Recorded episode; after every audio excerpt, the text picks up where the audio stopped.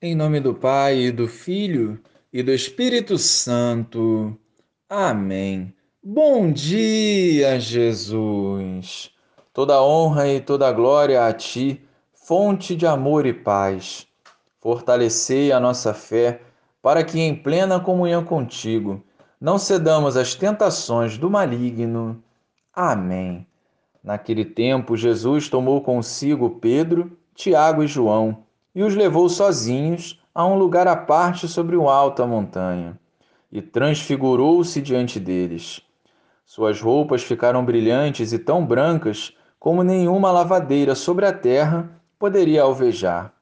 Apareceram-lhe Elias e Moisés e estavam conversando com Jesus. Então Pedro tomou a palavra e disse a Jesus: Mestre, é bom ficarmos aqui. Vamos fazer três tendas uma para ti, outra para Moisés e outra para Elias. Pedro não sabia o que dizer, pois estavam todos com muito medo. Então desceu uma nuvem e os encobriu com uma sombra. E da nuvem saiu uma voz: Este é o meu filho amado, escutai o que ele diz. E de repente, olhando em volta, não viram mais ninguém, a não ser somente Jesus com eles. Ao descerem da montanha, Jesus ordenou que não contassem a ninguém o que tinham visto, até que o filho do homem tivesse ressuscitado dos mortos. Eles observaram esta ordem, mas comentavam entre si o que queria dizer ressuscitar dos mortos. Louvado seja o nosso Senhor Jesus Cristo, para sempre seja louvado.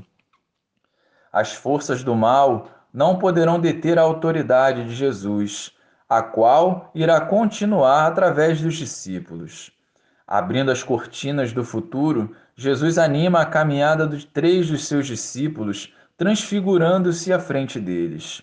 A sua intenção era fortalecer a fé e os próximos passos desses discípulos para que suportassem o difícil desfecho da sua paixão.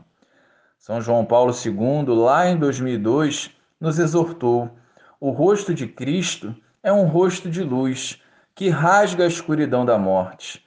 É o anúncio da sua glória, porque é o rosto do Cristo ressuscitado, o único redentor da humanidade que continua a resplandecer sobre nós. Escutar o Filho amado é a ordem do Pai. Somente dessa forma o mundo será transfigurado pela luz do amor, da verdade e da justiça. Seria melhor permanecer no monte mas a missão exige movimento, exige estar em meio ao povo para que o máximo possível de pessoas possam ser alcançadas e transformadas pelo amor de Deus. Vençamos o conforto que nos agrada para viver a missão confiada a cada um de nós.